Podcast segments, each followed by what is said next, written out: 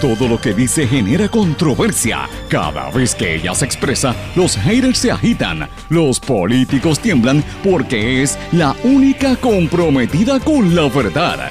Periodista, bloguera, relacionista licenciada, analista de la noticia, escritora y le dicen la provocadora en las redes sociales. Y ahora comienza en blanco y negro con Sandra Rodríguez Coto. Bienvenidos a su programa en blanco y negro con Sandra para hoy viernes 23 de octubre del 2020. Les saluda Sandra Rodríguez Coto. Aumentan dramáticamente los casos de COVID-19 en diferentes agencias del gobierno, pero lo quieren mantener escondido al pueblo. Hoy vamos a hablar de un segundo brote que sabemos que está surgiendo en el Departamento de Salud, un segundo, y que se une al caos que hay y lo que ocurrió en el 911. Y mientras la atención se concentra en la política, hoy ampliamos la noticia que revelamos aquí hace más de una semana sobre el Banco Internacional en un esquema de corrupción y lavado de dinero. Alcaldesa de San Juan, Carmen Yurín Cruz, duda sobre si respaldar a Charlie Delgado pero avaló el programa de gobierno del Partido Popular como una alternativa de cambio para Puerto Rico. Esto surge a raíz de unas preguntas que le hicimos en una rueda de prensa que vamos a compartir con ustedes. ¿Quién ganó el debate anoche? Hoy damos nuestro análisis a 10 días de las elecciones. Además, hablamos del intenso debate presidencial que también hubo anoche en los Estados Unidos. Victoria Ciudadana lanza aplicación con su programa de gobierno. Aprueban primer tratamiento contra el COVID-19 en los Estados Unidos. Hoy vamos a dar unas noticias importantes en seguimiento a lo que está ocurriendo con el periodismo a nivel global. Amenazan y agreden periodistas en Haití. Esto es una denuncia muy seria que hace la Sociedad Interamericana de Prensa. Pandemia provocó la caída de ingresos publicitarios y el cierre de programas de radio y televisión. Racista e ignorante, así califican el, el supuesto análisis de dos periodistas españoles sobre las elecciones en Bolivia. Hoy también voy a adelantarles a ustedes dónde van las investigaciones que estamos trabajando en este programa y también vamos a hablar del resumen de noticias de la semana. Estas y otras noticias las presentamos hoy en blanco y negro con Sandra. Este es un programa con contenido distinto, alternativo, que usted lo escucha todos los días a través de diferentes emisoras en Puerto Rico, las emisoras regionales y emisoras que pertenecen a la cadena WIAC, que son las más fuertes en cada una de sus respectivas regiones, por sus aplicaciones de las plataformas digitales, las aplicaciones para los dispositivos Apple y Android y por sus redes sociales. Estas emisoras son Radio Grito 1200 AM Lares, y la nueva Radio Grito 93.3 FM Aguadilla, cubre todo el, noroeste de Puerto Rico. X61 que va para la otra esquina en el sureste y este del país, desde Patillas en el 610 AM 94.3 FM. WYAC 930 AM Cabo Rojo, suroeste de Puerto Rico hasta Mayagüez y WIAC 740 AM en la zona metropolitana centro y norte de Puerto Rico, las dos pertenecen a la cadena WIAC. Y desde La Voz del Pepino en San Sebastián nos escuchan por WLRP 1460 AM Radio Raíces. la Voz del Pepino, una gente bien, bien chévere. Bueno, el programa también se escucha a través del podcast que lo grabamos una vez sale al aire. Usted puede buscar ahí todo el archivo y lo consigue en las distintas plataformas. A las 8 de la noche se retransmite de manera diferida por la emisora radioacromática.com. Y como siempre le digo, me puede dejar mensaje en las distintas redes sociales Facebook y LinkedIn con mi nombre. Twitter e Instagram SRC Sandra o en el correo electrónico en blanco y negro con Sandra arroba gmail.com. Vamos de lleno con el contenido único en este programa en blanco y negro con Sandra Rodríguez Coto. Mis amigos, bienvenidos a su programa en blanco y negro con Sandra.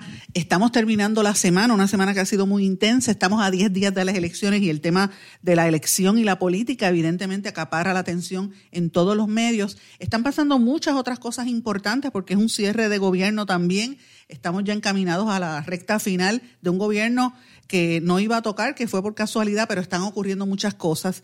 Y hoy vamos a hablar lo más posible de distintos temas, así que esté atento a lo que vamos a, traer en el programa de hoy. Y también quiero darle las gracias a todos los que me escriben a través de los comentarios en las redes sociales y más que nada en nuestro correo electrónico en blanco y negro con Sandra, porque estoy recibiendo mucha información por ahí que he corroborado. Y de hecho voy a hacer ahora algo que yo no suelo hacer, pero quiero dejarlo establecido porque me he dado cuenta que específicamente en las últimas tres semanas, pero esta semana ha sido brutal, decimos noticias aquí en este programa y vienen en otros colegas en emisoras, se atribuyen la información y la sacan como si fueran de ellos y lo que hacen es releer lo que nosotros hemos sacado aquí. Hoy voy a adelantar qué estamos investigando, dónde estamos y qué es lo que voy a sacar en los próximos días. Y yo le doy las gracias a muchas fuentes que tengo que me están escribiendo a través del correo electrónico en blanco y negro con Sandra. Y usted va a ver por qué lo estoy diciendo, por los temas que estamos investigando. Quiero también precisar, y voy a comenzar con esto hoy, quiero darle las gracias al obispo episcopal eh, Monseñor David Álvarez, con quien tengo una amistad de hace más de 20 años, me escribe por el correo en blanco y negro con Sandra, hablando sobre las expresiones que hicimos en este programa ayer sobre el Papa Francisco. Eh, usted sabe que el Papa Francisco se le atribuyó y salió en toda la prensa internacional diciendo que estaba a favor de, la de las uniones entre personas del mismo sexo. Y el Monseñor Álvarez me, me explica, mira, tienes razón, pero hay que precisar para que la gente no se confunda realmente. Y es que es la misma, las mismas expresiones que había hecho el Papa Francisco cuando era obispo de la Iglesia Católica, que es otra confesión dentro de, del catolicismo, ¿verdad? De las iglesias eh, católicas cristianas, las confesiones eh, católicas, como lo es el episcopal.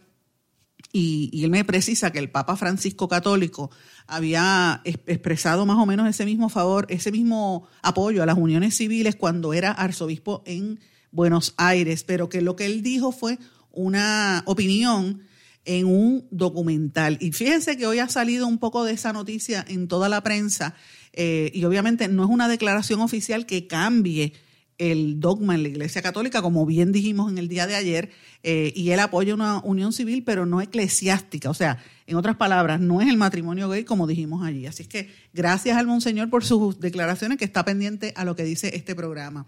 Y también quiero darle las gracias a la gente que me ha estado enviando información que hemos corroborado. Y voy a decir por dónde vamos. La primera, todas estas son fuentes que nos escriben y nos escuchan a través de las distintas emisoras que transmite este programa Radio Grito, X61, muchos que me están oyendo por la cadena WIAC e incluso por Radio Raíces. Por allá recibo un montón de llamadas también. Pero bueno, este correo, esta, estas investigaciones son las que comenzaron por correos electrónicos, ¿verdad? Que me levantaron la atención. Estoy trabajando un tema de Guánica. Unas declaraciones juradas que tengo en mi poder me constatan una información que estoy oyendo desde hace meses del alcalde de Guánica, que están bueno, están comprando tarjetas electorales y tengo declaraciones juradas de, personas muy serias que así lo certifican. Así que esté pendiente que esta es la próxima investigación que vamos a adelantar. Tengo también, y fíjense que me, detuve porque no quiero dar más detalles, eh, tengo también información eh, a través de lo que está ocurriendo en el municipio de Cataño. Toda información corroborada y constatada sobre los donantes y eh, la jauja el relajo que tienen con el dinero del municipio de Cataño. Estoy siguiéndole el rastro a una información de Culebra. Está pasando en el municipio de Culebra también. En el área de Arecibo, tengo varias cosas que están ocurriendo en Arecibo.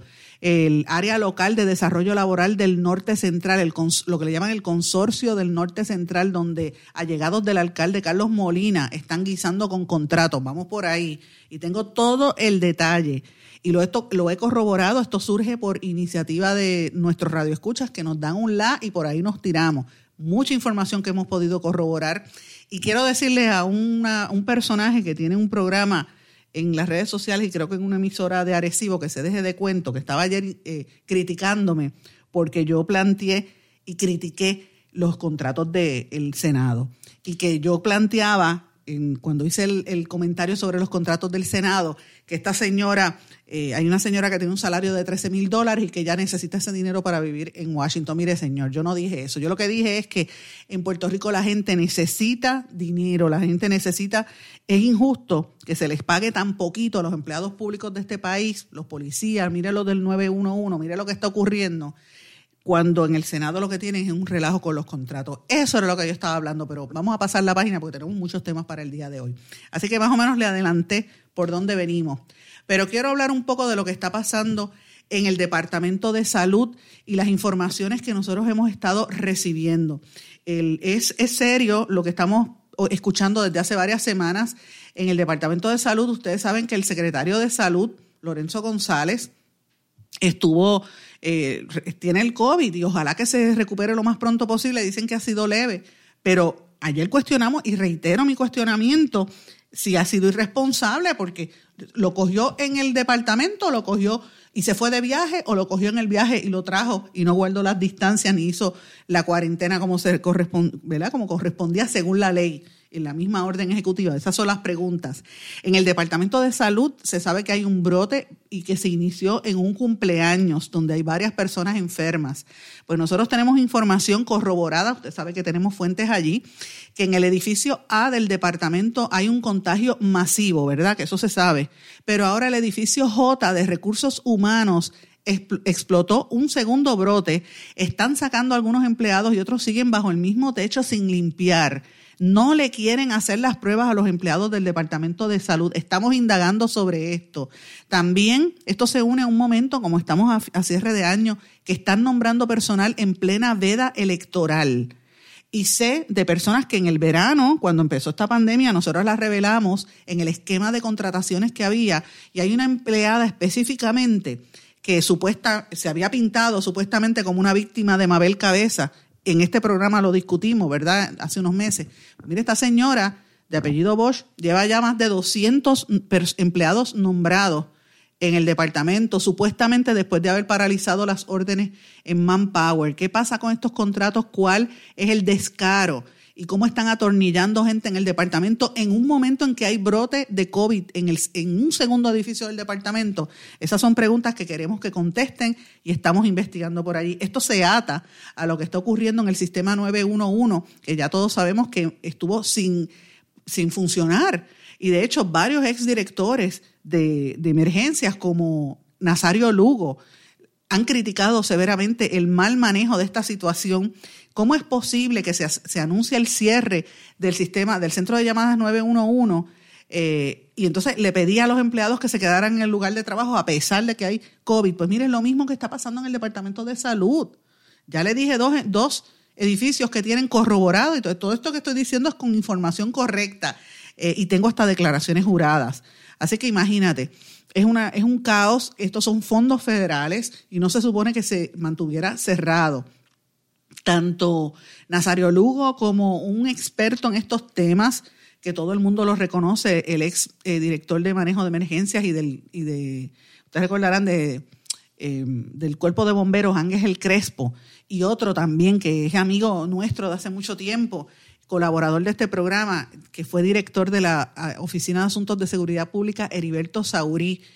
Y otros, incluso hasta la Contralor Yasmín Valdivieso, han, este, se han expresado en contra del mal manejo del 911, que es una dependencia que se necesita para estar eh, precisamente en un, momento de emergencia. Lo han manejado de una manera eh, de verdad pésima.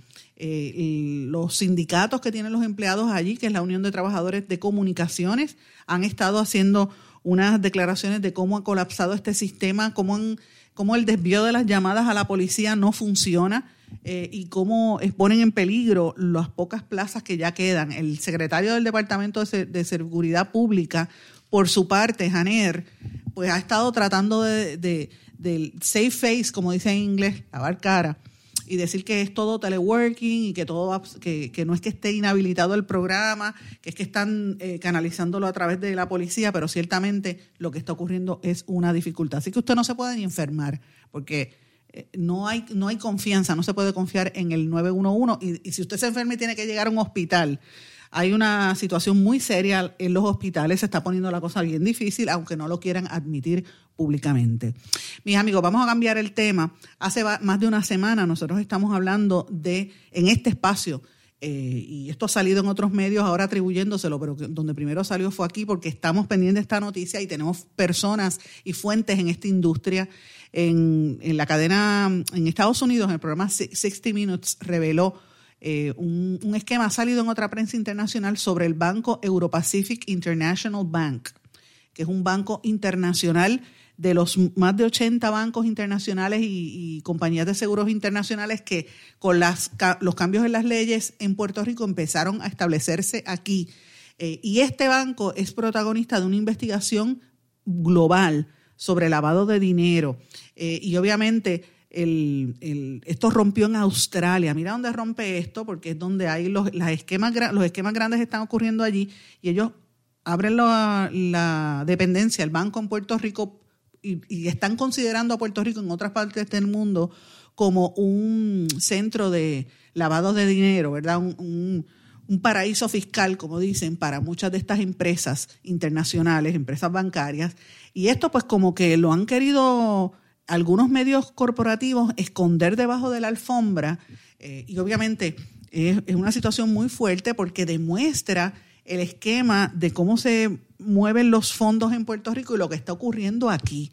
Entonces, yo quiero dejar meridianamente claro que conozco la industria, sé que los bancos internacionales no todos son, por, el contrario, la mayoría son gente seria que cumplen con los requisitos de las autoridades federales en los Estados Unidos, pero hay uno que otro, y ustedes saben que el FBI ha intervenido en, en unos cuantos, eh, hay uno que, uno que otro que está haciendo eh, cosas feas en Puerto Rico, y esto se ata a lavado de dinero eh, e, incluso algunos hasta casos de extorsión, casos de narcotráfico y otras cosas más feas que las autoridades federales están investigando.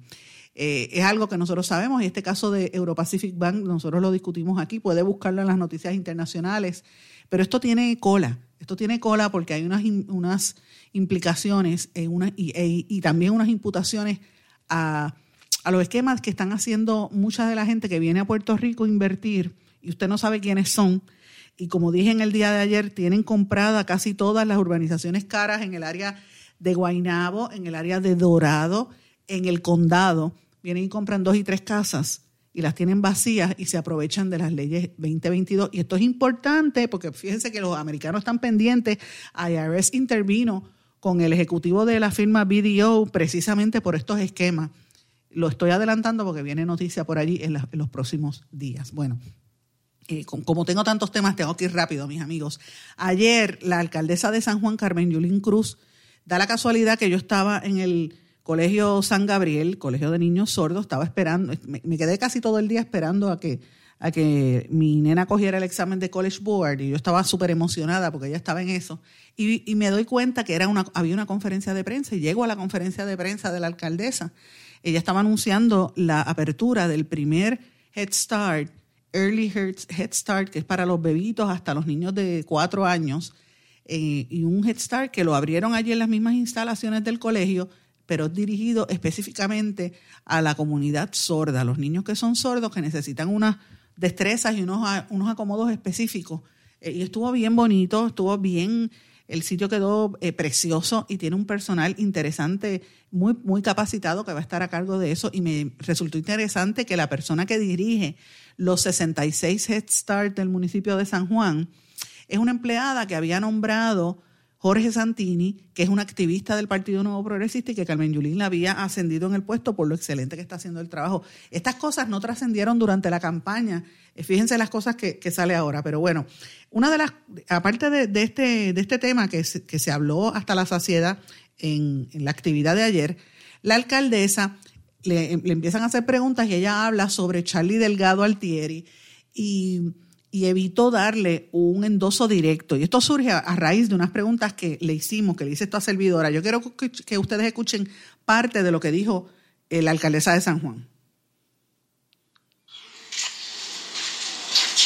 Hay cosas que hay que decir sin mascarilla. Este, Ella decía, hay cosas que hay que decir sin mascarilla, decía, decía Carmen Yurín, ese no era. Vamos a ver si puedo escuchar esto aquí, déjeme ver, aquí.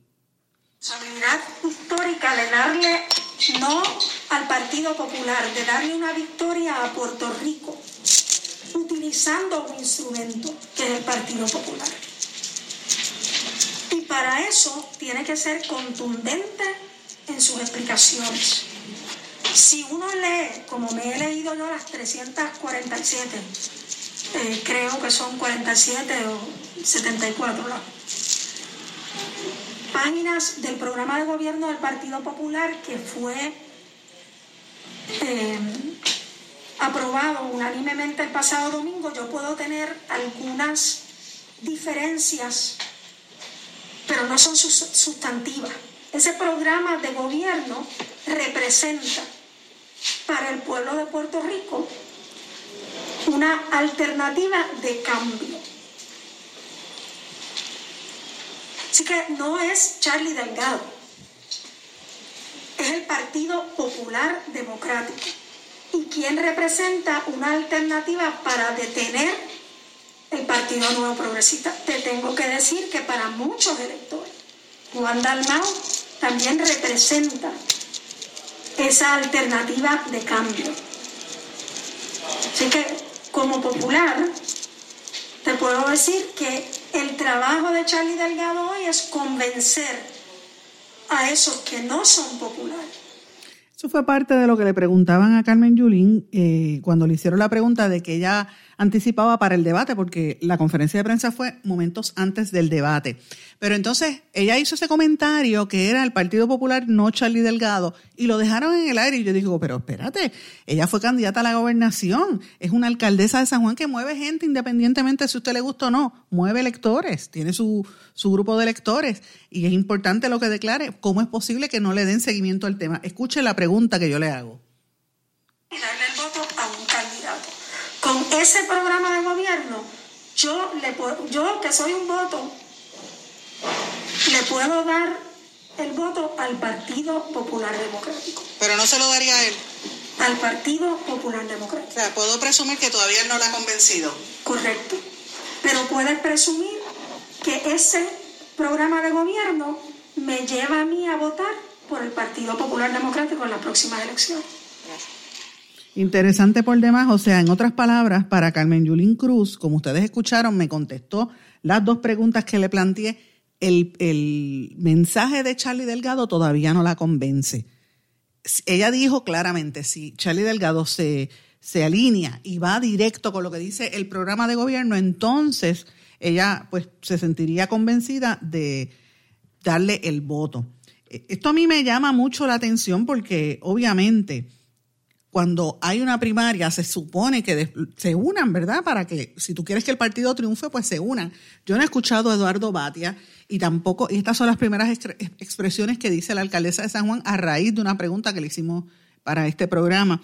Y, y me sorprende. O sea, ¿de verdad quieren que gane el Partido Popular? Yo no sé, porque es que, ¿cuál es la división interna de ahí? ¿O es que eh, Charlie Delgado y su comité de campaña los hirieron y los ofendieron tanto que no, no hay manera de llegar a una unión. Y esto lo planteo con seriedad porque he recibido desde, las, desde que comenzaron las primarias, cuando habían otros candidatos, muchas quejas, muchas quejas de cómo los trataban el equipo y las cosas que estaba haciendo el equipo de Charlie Delgado que no trascendían a nivel público. Así que estas son preguntas que yo las dejo en el tintero, son interesantes. Fíjese lo que dice Carmen Yulín y vamos a escuchar en los próximos días qué, pasó. Quiero mencionar también, antes de irnos a una pausa, varias noticias, como estamos ya a ley de las elecciones, está todo el mundo sacando los últimos cartuchos antes de, la votación. El partido Victoria Ciudadana anunció ayer el lanzamiento de una aplicación, un app para los celulares, ¿verdad? En todas las plataformas Android y Apple, donde usted puede eh, acceder al programa de gobierno de Victoria Ciudadana. A mí me parece que esto es bien interesante. Esto lo dio a conocer Banji Portela, la directora de campaña, eh, y la aplicación se llama Lúgaro 2020.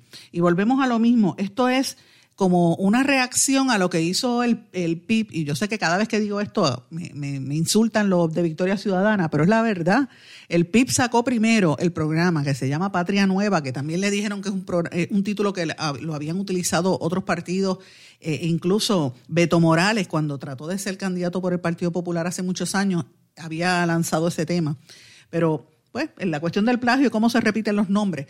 Pero la realidad es que para estos comicios del 2020, quien primero lanzó el programa de gobierno se llama Partido Independentista Puertorriqueño y es eh, como salía en la página de juandalmau.com eh, y entonces, que, recuerdo en los programas de Raymond Arrieta lo, cogían de relajo el, el, punto com, ¿verdad? la página web. Pero entonces ahora Victoria Ciudadana hace lo propio y lanza una aplicación, que es un app, es un poco más, un poco más fácil de acceder si tienes la aplicación. Pero vuelvo a decir, es, no, es, original, no es la primera vez que sucede. Así es que vamos a hacer la comparación y es importante que la gente, el elector, compare las alternativas que tienen y qué dicen los programas de gobierno. Pedro Pierluisi también lanzó su programa de gobierno en estos días, así que me parece interesante, Victoria, eh, el proyecto Dignidad ya lo tenía disponible eh, y Eliezer Molina, pues ya ustedes saben, él estuvo aquí en este programa esta semana y también lo tenía disponible. Vamos a una pausa, mis amigos. Cuando regresemos, vamos a hablar de quién ganó el debate y cómo nosotros vemos qué pasó en, esa, en ese evento que dio mucho que desear. A mí no me gustó. Vamos a una pausa, regresamos enseguida. No se retiren, el análisis y la controversia continúa en breve, en blanco y negro, con Sandra Rodríguez Coto.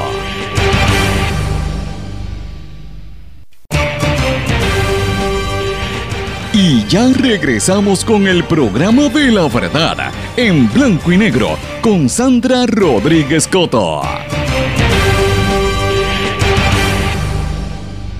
Regresamos en blanco y negro con Sandra. Bueno, hay una noticia buena que quiero compartir con ustedes eh, relacionada al tema del COVID. No, no es lo que está pasando en el Departamento de Salud, que no quieren decir el brote que hay en los otros edificios, ni lo que pasa en el 911. Me refiero a algo positivo. Y es una noticia que surge de Estados Unidos de la firma, eh, la, farmacéutica Gilead ellos aprobaron al Rendecibir como el primer tratamiento contra el COVID-19 en los Estados Unidos y la farmacéutica espera fabricar este año más de 2 millones de dosis para atender esta enfermedad. Esto lo dio a conocer la, la, misma farmacéutica a través de la aprobación de la Agencia Federal de Alimentos y Medicamentos, la FDA, que le dio la aprobación definitiva como el primer tratamiento de COVID-19 a ese antiviral.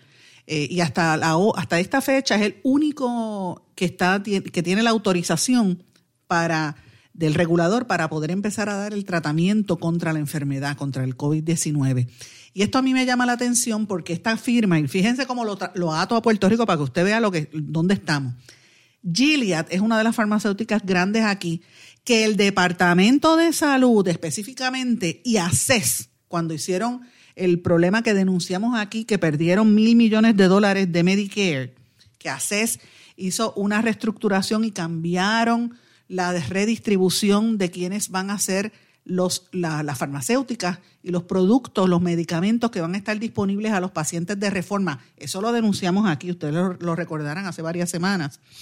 Ellos eliminaron los medicamentos de esa farmacéutica, de Gilead, para dárselo todo a, a una farmacéutica que es muy buena también, excelente, extraordinaria, pero le dieron prácticamente todo el mercado o la mayor parte del mercado de los pacientes de la reforma. Así que si usted tiene alguna enfermedad, la mayor parte de los, de los medicamentos que va a recibir, si tiene la tarjeta de la reforma, va a ser de la farmacéutica AVI, porque fue una negociación que hizo el director de ACES y el Departamento de Salud. Y ustedes recordarán que lo denunciamos aquí cuando dijimos que, los pacientes de hepatitis C están siendo eh, víctimas y que podrían perjudicarse porque le quitaron cuatro de los medicamentos y le dejaron solamente el de Gilead, el de, el de.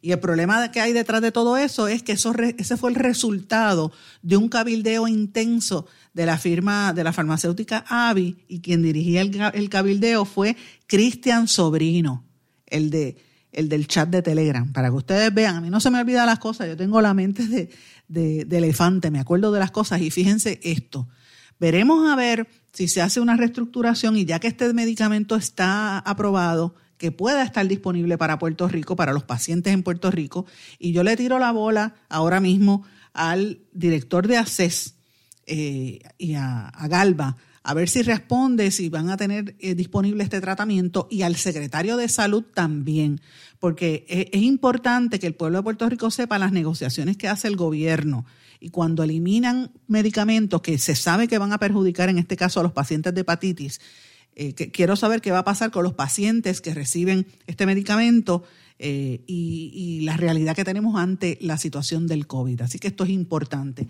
Otra noticia importante también que trascendió en el día de ayer y, no tuve oportunidad de, darle el, el, espacio, ¿verdad? Pero quiero por lo menos mencionarla.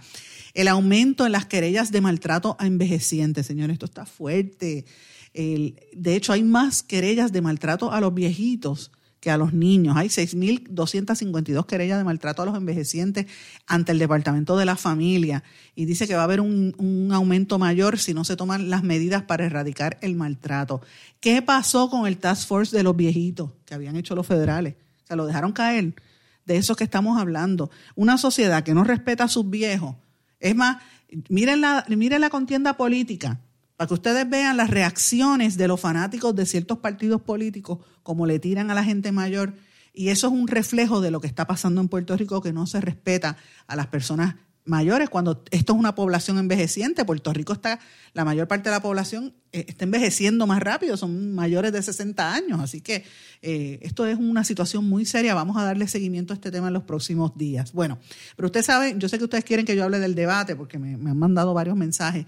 La pregunta es, ¿quién ganó el debate? El debate de ayer que transmitieron junto al Nuevo Día, Telemundo y la emisora WKQ, y hablaron de diferentes temas, política, salud, educación y economía. Anoche también hubo un debate entre los candidatos presidenciales, Joe Biden y eh, Donald Trump, ¿verdad? El presidente Donald Trump. En el caso del debate de los Estados Unidos, pues se pasó de todo, se tiraron duro, pero no fue tan grosero como el debate anterior. Eh, y estaban pendientes que le quitaran el micrófono, pues, le, bajaran el volumen en Estados Unidos. Eh, y obviamente por, la, por las el irrespeto que hubo con Trump en, el de los Estados Unidos hablaron eh, mucho sobre el, el, COVID. Los temas para mí medulares fue la discusión entre el mal manejo de Trump, que él sigue diciendo que todo estaba bien y acusaba a los chinos de el China virus, como él le dice al coronavirus. Y dijo Trump que iba a haber una, una vacuna dentro de dos semanas, dice él. Sabrá Dios, pero Biden lo acusó de que no ha sido responsable. Recordemos que llaman 8.4 millones de personas eh, contagiadas, ¿verdad? Y más de 220 mil muertos, todo esto en los Estados Unidos. Ese fue un tema medular y el otro tema grande en el, en el debate de los Estados Unidos fue la política criminal, que eso dijo Biden y yo lo reafirmo en esto, criminal de separar a las familias de migrantes que todavía hay cerca de 545 niños que no se pueden localizar a sus padres, no se sabe dónde están. Y usted dirá, ah, bueno, pero ¿quién los manda a entrar a Estados Unidos? Mire, el, entrar a un país no es, no le da, no es este excusa para usted maltratar de esa manera y se, quitarle los hijos a un padre o a una madre que lo que estaba buscando era alivio, buscando la democracia, buscando salvarse. Y lo que, lo que hicieron fue prácticamente destruir esas familias. Más de 547 niños que no se sabe dónde están los padres. Y a esto usted añádele las esterilizaciones forzadas, las violaciones que están ocurriendo en esa en esas neveras, en esas aulas donde tienen a esos pobres latinoamericanos, porque todos son latinoamericanos, es la realidad. Así que esos fueron los puntos más importantes del debate en los Estados Unidos, pero en Puerto Rico el debate estuvo fuerte. Y si usted me pregunta a mí, eh, yo le tengo que decir, eh, estuvo interesante, pero lo vi, los candidatos estaban cansados, estaban cansados. Y la información que tengo es que han habido sobre 47 debates y foros en estas últimas semanas y se le nota en el físico de los candidatos, ya estaban como agotados, ya decían como que ya me harté, no puedo más. Yo creo que hubo unas cosas este, importantes en este debate que se discutieron, pero a mí me parece sin la menor duda que destaco dos cosas. Lo mal que lucieron los compañeros periodistas, y esto de verdad es bien eh, eh, me siento mal decirlo porque son amigos, porque yo soy amiga de Rubén Sánchez y lo, lo, amo y lo adoro hace muchos años. Y mire lo que le estoy diciendo, yo lo amo y lo adoro, que yo digo pocas veces eso de la gente. Pero Rubén es un amor y conmigo siempre ha sido extraordinario. Trabajamos juntos, él me llevó a trabajar y a, ayudarlo en el programa. Eh, ahí está la verdad. Y, perdón, este, y cuál es su opinión cuando él estaba en Mega TV. Y trabajé con él y, lo conozco desde que estaba en Noti1. Lo adoro literalmente. Para mí Rubén es un ser extraordinario, pero lució muy mal. Entonces, yo creo que ya Rubén, el estilo de Rubén, eh, agresivo, no, no me parece que fue, fíjese que las preguntas eran buenas, las preguntas de Rubén fueron buenas, pero el estilo fue irrespetuoso y la gente está un poco cansada de eso. Yo sé que había que meterle un poco de pep, pero estaba cansado. Joan Isabel González es una extraordinaria periodista de, de política, de perdón, de economía. Trabajamos juntas en el Nuevo Día, la conozco y en Caribbean Business, la conozco hace más de 20 años eh, y se ha desarrollado muy bien en el área de finanzas, pero estaba también, tú sabes, demasiado lenta para televisión no era. Y, y Luis Guardiola, Luis Guardiola me dejó mucho que desear, confundido, no sabía ni qué preguntar, para adelante y para atrás. Mira, y más de un candidato lo cayó porque lo estaba haciendo mal. Así que yo creo que o, tienen que practicar mejor los periodistas estos formatos o se tiene que hacer este otra otra otra otra dinámica donde no se den tantos foros que sean foros quizás un poco más extensos eh, que duren un poquito más sobre temas específicos y, y, no sean tan corridos para que los candidatos no estén cansados, pero por otro lado que los periodistas recuerden que en estos foros lo que la gente quiere escuchar es al político, no al periodista. Eso, eso es lo, principal. Si usted me pregunta a mí, pues yo creo que el debate, eh, hay tres que están por encima de la, de la raya. Todos lo hicieron bien en algunas partes, otros lo hicieron mal.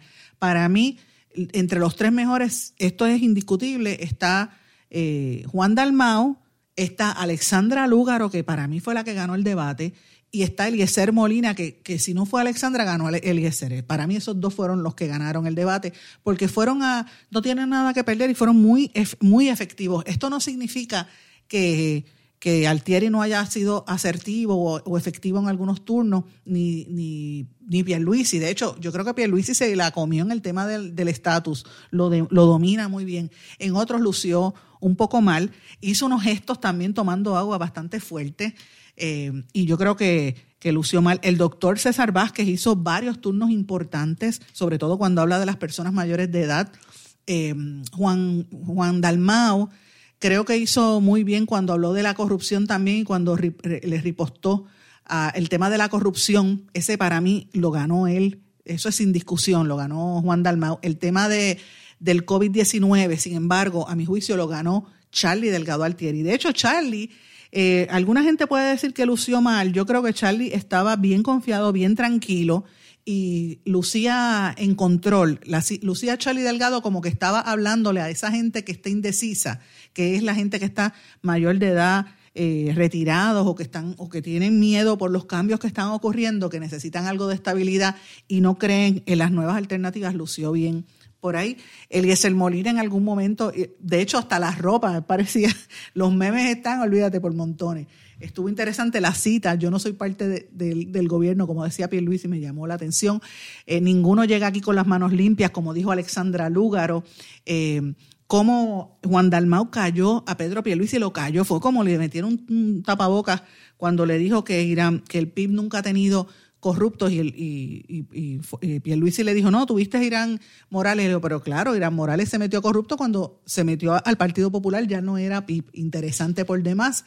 Eh, felicito al doctor César Vázquez por acordarse de los retirados y por la falta de futuro de los que se gradúan en las universidades gracias a la corrupción del gobierno.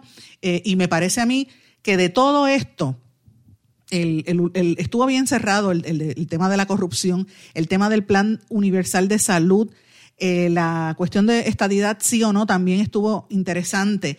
No sé quién ganó el debate, si me preguntan, vuelvo y reitero, está entre, entre Lúgaro, Dalmao y Eliezer Molina, esos tres, porque fueron los mejores que salieron. Hubo un segmento eh, que estuvo bastante flojo en el de salud, me parece que no, no fueron tan adecuados, ¿verdad?, como en otros. Y lo que para mí es más importante de todo esto es lo siguiente.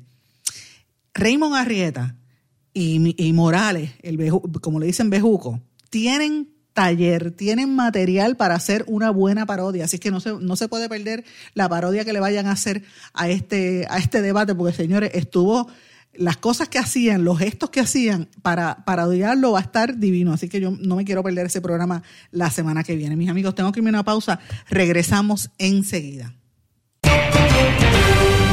No se retiren. El análisis y la controversia continúa en breve, en blanco y negro, con Sandra Rodríguez Coto. Más que un plan de salud, somos alegría para nuestro pueblo. Somos seguridad. Somos nuestra gente. Más que un plan de salud, somos nuestra comunidad. Somos bienestar.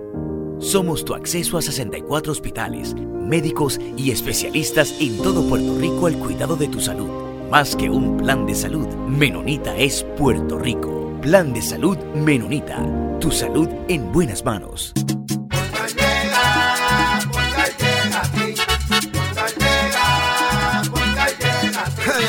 Eso es lo que te responden, pero ahora botaron la ola. Porque ya no importa en qué parte de la isla estés. Si tuviste un accidente, mi gente de Poingar le llega a tu casa o trabajo para que no te complique. Con servicio en todas partes de la isla y el mejor servicio al cliente. Por eso y mucho más, yo Piru lo digo, yo quiero Poingar. ¡Duro!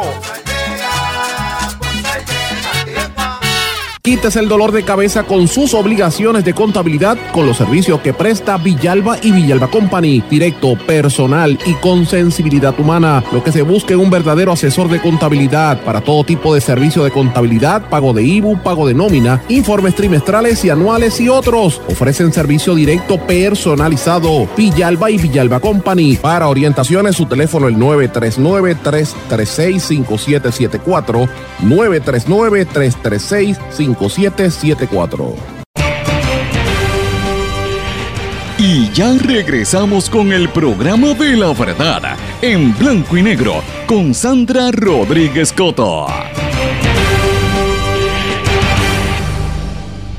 Regresamos a esta parte final de En Blanco y Negro con Sandra y continuando con el tema de la cobertura de la prensa y la importancia que tienen los periodistas en el mundo, no porque nos creamos artistas, sino porque el periodista tiene una función social súper importante, que es la que usted se entere con seriedad de lo que está ocurriendo y que usted se entere de lo que los gobiernos y las corporaciones quieren ocultarle. Así que la prensa tiene una razón de ser importante, está bajo asedio en esta pandemia más que nunca antes. Los gobiernos, no importa si es de derecha o es de izquierda, están haciendo las mismas actuaciones para tratar de coartar la libertad de expresión y el derecho que usted tiene a enterarse. Eh, ya lo hemos visto en el foro este que estuve eh, y en otros foros que los que he participado. Ustedes saben que yo constantemente estoy hablando con periodistas eh, internacionales y realmente nosotros tenemos que darle gracias a Dios que en Puerto Rico no están matando periodistas, pero y que no le están haciendo una persecución, pero sí estamos luchando por la falta de transparencia, porque eh, los gobiernos cada día es peor, pero esta administración ha sido horrible, están legislando y están tratando de ocultar información y uno tiene que acudir a los tribunales para exigir la información que usted debe saber para usted enterarse y estar al tanto de lo que está ocurriendo eh, y usted pueda tomar sus decisiones adecuadas. Y vuelvo y digo, la, la función de la prensa, y quiero comenzar antes de hablar de las noticias quiero mencionarles esto. Cuando yo hago la defensa de, la, de los periodistas, eh, lo hago porque la prensa tiene una función social vital. Y yo soy la primera en admitir que hay problemas en la prensa. Eh, muchos periodistas en Puerto Rico no me soportan, y lo tengo que decir con, con la realidad, como es.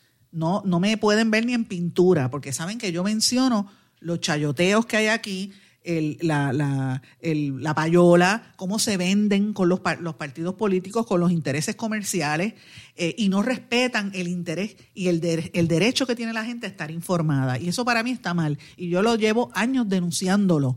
He escrito hasta libros sobre ese tema. Pero eso no significa que yo no entienda y no defienda la labor de la prensa. Todo lo contrario. Eso, cuando hago este, esta denuncia, es porque hay que limpiar las, los matojos, ¿verdad? Las hierbas malas porque el pueblo en momentos como el que estamos viviendo es cuando más información necesita y cuando más seriedad se necesita, menos, menos gente vendida. Necesitamos gente recta y hay que proteger a, los periodistas porque cuando tú proteges la prensa, tú proteges tu derecho a libertad de, enterarte y más que nada proteges la democracia. Y la democracia en el mundo, el, por los problemas del neoliberalismo, si vamos a entrar en detalle, está bajo amenaza. En Estados Unidos lo que está haciendo Trump es una barbaridad, agrediendo, insultando a los periodistas. Y Trump se comporta, y, junto a Trump todos los demás, porque están haciendo lo mismo, se comporta como critican que hacen en Cuba, como critican que hace Maduro. O sea, izquierda, como es Maduro, que coarta las libertades de prensa y de expresión y cierra, y cierra, cierra medios de comunicación, arresta periodistas y los insulta, es lo mismo que está haciendo Ortega en Nicaragua, que son de izquierda, o es lo mismo que hace Bolsonaro de derecha y, Trump. De hecho, Bolsonaro en Brasil este, le ha dado poder a las iglesias evangélicas para que insulten y demanden a periodistas cuando cubren algo que no les interesa. Eso está pasando allí y, y amén de todo lo que hemos hablado anteriormente, de, los persiguen, los matan, a las mujeres las están violando, o sea, los derechos de la prensa están bien fuertes, están pasando mucha necesidad. Y quería mencionarle algunas noticias específicas de vecinos que tenemos aquí al lado, que mencioné ayer algo y no tuve la oportunidad de entrar en detalle. En Haití, mire lo que está pasando aquí al ladito. La Sociedad Interamericana de Prensa expuso que los periodistas en Haití en el último año han sido víctimas constantes de amenazas y de agresiones, agresiones físicos a los reporteros, como el que le pasó al compañero periodista George Allen en manos de agentes de la policía. La Sociedad Interamericana de Prensa, que eh, está esta semana en su Asamblea General número 76, por primera vez la celebra de manera virtual dijo que los gremios de prensa haitianos exigen el fin de todos los actos de violencia contra los periodistas y aseguran que los medios y los periodistas y sus vidas y propiedades se han convertido en blanco diario de ataques en Haití y el gobierno tiene que asumir sus responsabilidades, señores. Oigan esto. El informe a la entidad destacó que asociaciones como el Nacional de Medios de Haití y la Asociación de Medios Independientes de Haití denunciaron que el 29 de abril pasado hubo una agresión física contra Allen, periodista de televisión, ocurrida en Puerto Príncipe mientras había un toque de queda. El periodista tenía credencial y no lo dejaron pasar.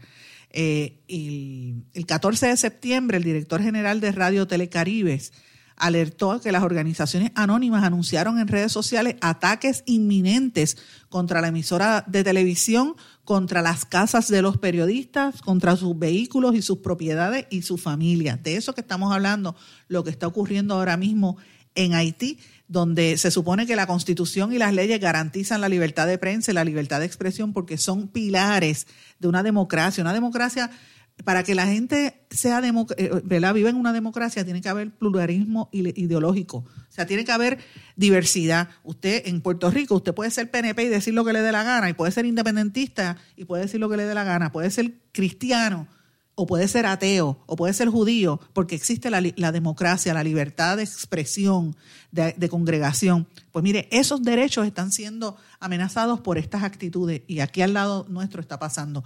Pero aparte de Haití, en la República Dominicana también están denunciando eh, la pandemia, cómo la pandemia ha provocado la caída de ingresos publicitarios, el cierre de programas eh, y otras cosas. Yo tengo un, un amigo que de hecho llevo varios días hablando con él, Francisco Tavares, que es una personalidad bien conocida en la República Dominicana, siendo objeto de prácticamente censura. Le cancelaron los programas, los sacaron del aire. ¿Y usted sabe quién lo hizo?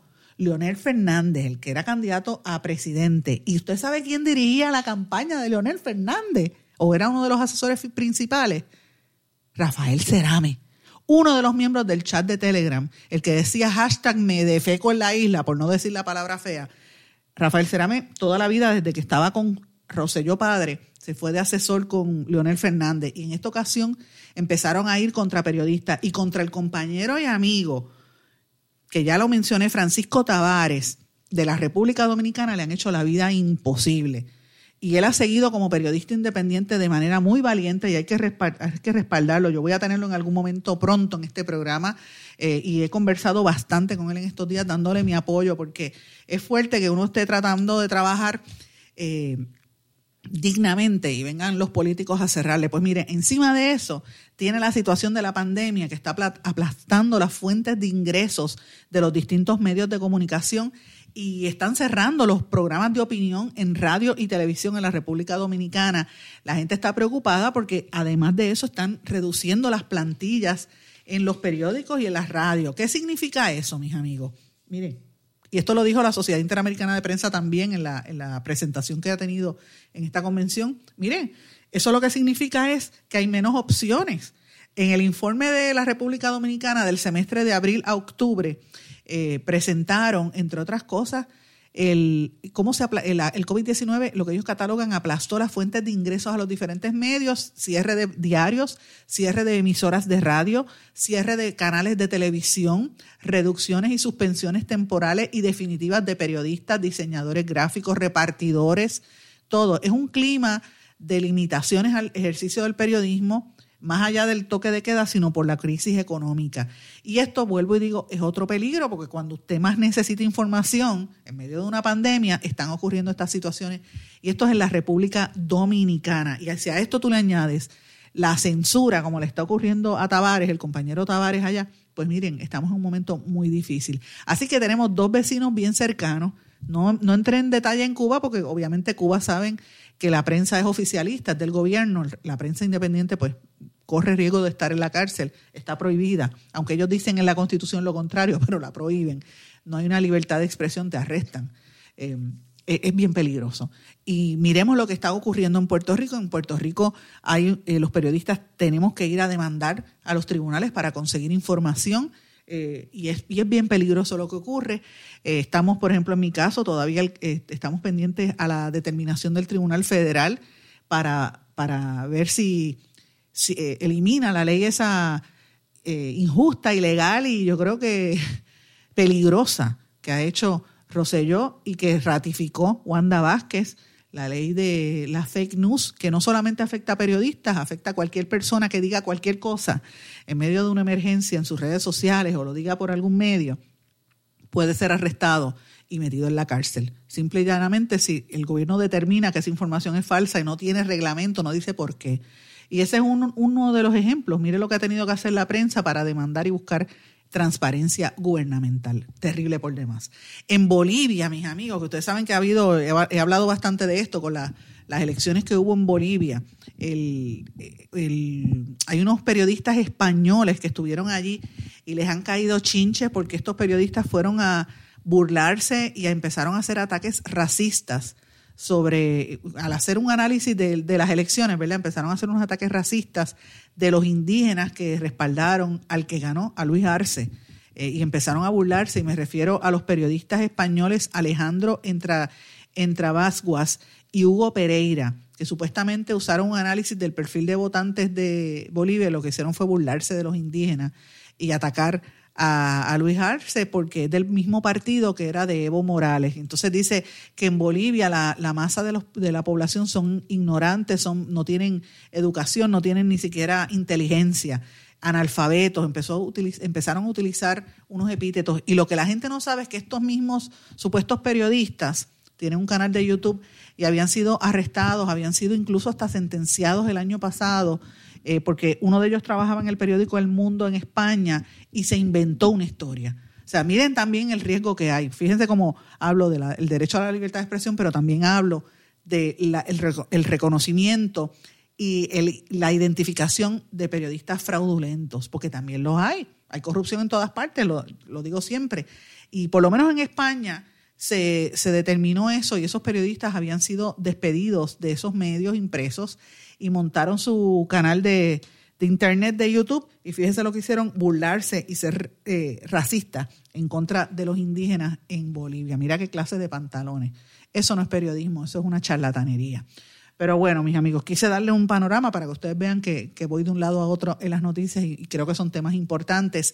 Eh, no me va a dar tiempo a hacer el resumen de las noticias de la semana, pero les anticipo que puede buscarlo en mi blog, todas las noticias que hemos trabajado desde el sábado para acá, pero particularmente eh, en, este programa. Hemos hablado, para que tengan una idea, hacia dónde va el periodismo, que fue el tema del sábado en nuestro video y del domingo Estábamos a 15 días de las elecciones, ¿dónde estábamos en ese momento en términos de análisis político? El lunes hablamos aquí de la consigna quédate en casa, no por la pandemia, sino por miedo al narco y al crimen, toda esta guerra y los asesinatos que hay en la calle. El martes hablamos de los tribunales que actúan sobre la Autoridad de Energía Eléctrica y Tomás Rivera Chats eh, tuvo que dar a conocer, ¿verdad?, divulgar los salarios de los empleados del Senado. El miércoles hablamos de cómo Pedro Pierluisi y Charlie eh, Delgado Altieri se afectan ante la revelación de los contratos en el Senado y lo que había hecho el FBI. Eh, ayer hablamos ahora del último debate a la gobernación con uno de los candidatos, con Eliezer Molina, aparte de otras informaciones que dimos específicamente sobre el secretario de Educación. Y hoy pues ya, ya hemos escuchado los temas para el programa de hoy. Mis amigos, yo le doy las gracias por su sintonía, gracias por sus comentarios, sus mensajes. Para mí siempre son bien alentadores de que estamos eh, haciendo el trabajo. A mucha gente no le gusta, mucha gente eh, se molesta porque uno dice la verdad, pero yo recibo más el apoyo de todos ustedes. Gracias por su sintonía. Le pido también que les envíen los mensajes a las distintas emisoras para que sepan de verdad el, apoyo que estamos recibiendo. Así que muchísimas gracias. Espero que pasen un buen fin de semana. Les deseo tranquilidad, salud más que nada y estar en familia, descansando, porque lo que nos quedan ahora es la última jornada antes de las elecciones nos vamos a mantener siempre atentos. Me puede conseguir a través de las redes sociales, me puede enviar mensaje a través del correo en blanco y negro con sandra gmail.com y este fin de semana pendiente a nuestros videoblogs. Será hasta pronto que pasen buen fin de semana. ¿Se quedó con ganas de más? Busque a Sandra Rodríguez Coto en las redes sociales o acceda a en blanco y negro.blogspot.com porque a la hora de decir la verdad solo hay una persona en la cual se puede confiar. Sandra Rodríguez Coto en blanco y negro.